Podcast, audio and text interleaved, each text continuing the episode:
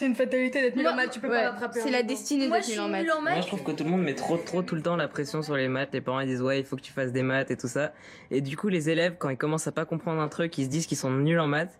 Et du coup, après, ils, ils se mettent la pression, ils font des blocages et, et après, ils lâchent quoi, ils lâchent carrément.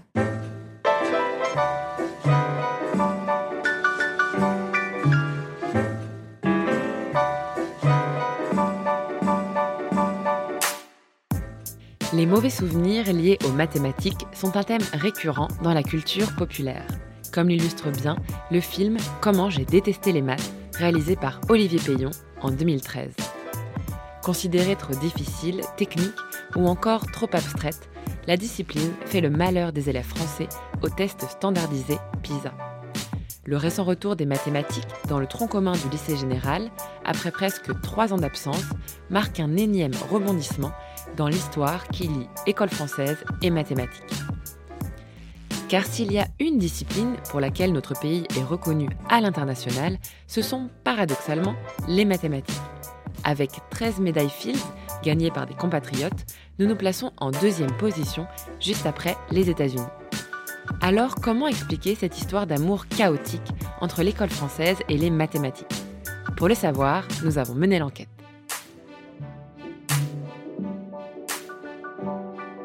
Enquête d'école, Diane Béduchot.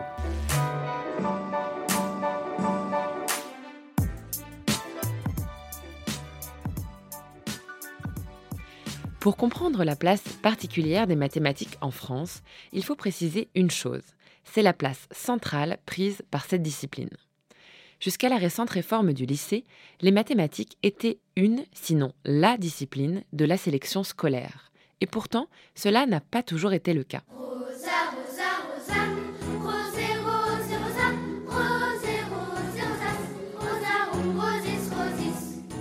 C'est le plus vieux tango du monde, celui que les têtes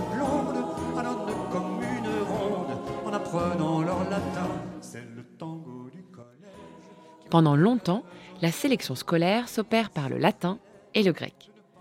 C'est la réforme des mathématiques modernes, qui a lieu dans les années 1970, qui vient marquer un tournant. Son objectif est de rapprocher la discipline enseignée en classe des mathématiques pratiquées à l'université. Et cela s'en ressent dans les classes. On écoute un extrait du JT de 1972.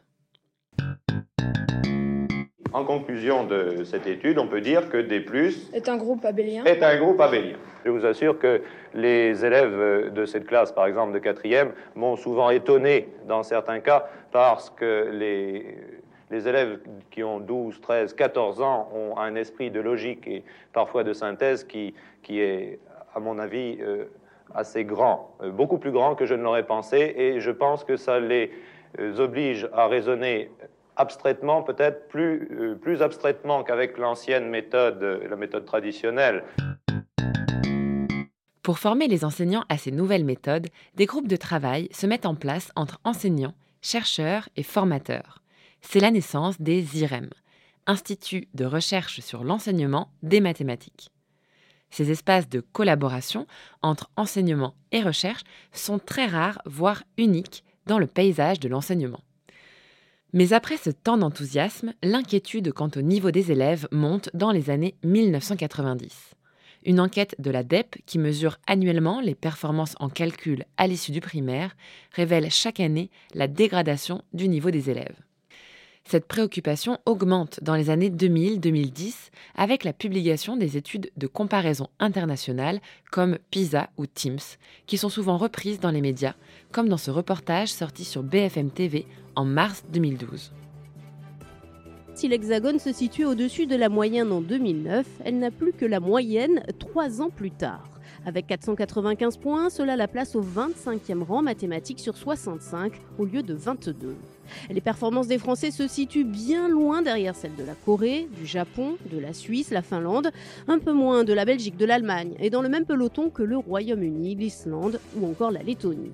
Mais ce qui frappe à la lecture de cette étude, c'est que la France est désormais championne absolue dans un domaine, le creusement des inégalités. Les problèmes soulevés par ces rapports sont de deux natures. D'abord, ils montrent une chute générale du niveau mesurée à partir d'exercices de calcul ou de géométrie. En 2019, d'après l'enquête nationale CEDRE, ce sont 42,4% des élèves qui ont une maîtrise fragile des mathématiques, voire de grandes difficultés à l'issue de l'école primaire. Et puis, ces rapports montrent aussi la grande inégalité des élèves face aux mathématiques en fonction de leur origine sociale. Contrairement à l'idée reçue selon laquelle les mathématiques ne seraient pas discriminantes socialement, le classement PISA montre tout le contraire. C'est aussi l'écart entre filles et garçons qui est pointé du doigt. D'après la récente enquête ELF, réalisée sur un échantillon de 18 000 enfants nés en 2011 en France, c'est entre la maternelle et le cours préparatoire que l'écart entre filles et garçons se creuse nettement en défaveur des premières. Pour expliquer cela, les spécialistes évoquent la piste d'un mécanisme de compensation en faveur des garçons. On les encouragerait à réussir en mathématiques pour compenser leurs moins bons résultats en français. Une autre piste est celle des biais de genre, c'est-à-dire des stéréotypes qui associent science et garçons en excluant les filles. C'est aussi l'un des résultats de la recherche menée par la sociologue Clémence Perronnet, autrice de l'ouvrage La bosse des maths n'existe pas qui présentait ses résultats en 2022 lors d'une conférence à la Maison des sciences humaines et sociales des Alpes.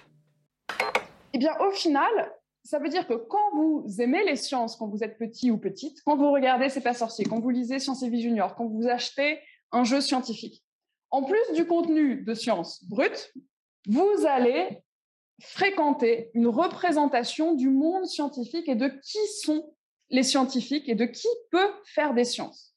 Donc, je vous disais tout à l'heure que c'était celle, en tout cas dans mon terrain, qui fréquentait le plus ces produits culturels scientifiques. Et c'est là tout le paradoxe. Plus elles les fréquentaient, plus elles y trouvaient une image des sciences qui leur montrait que ce n'était pas pour elles. Alors certes, on peut relativiser les résultats de certains rapports. Pour le classement PISA, on sait que les programmes sont très différents d'un pays à l'autre et que la comparaison internationale a peu de sens. Pour les évaluations nationales, on sait aussi que le passage au numérique a pu générer un obstacle pour un certain nombre d'élèves. Mais ceci dit, cela n'empêche pas de chercher des réponses pour améliorer la situation.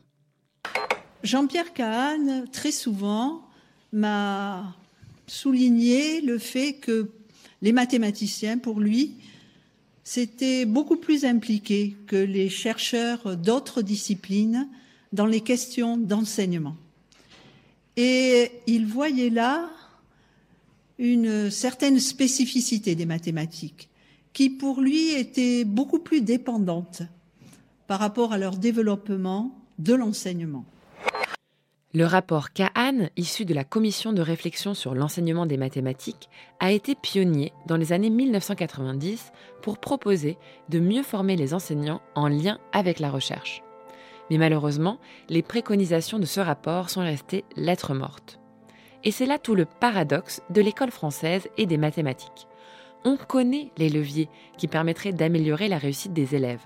En particulier, le fait de diversifier les méthodes et les pratiques pour raccrocher les élèves les plus en difficulté. Mais ces leviers ne sont que peu mis en œuvre.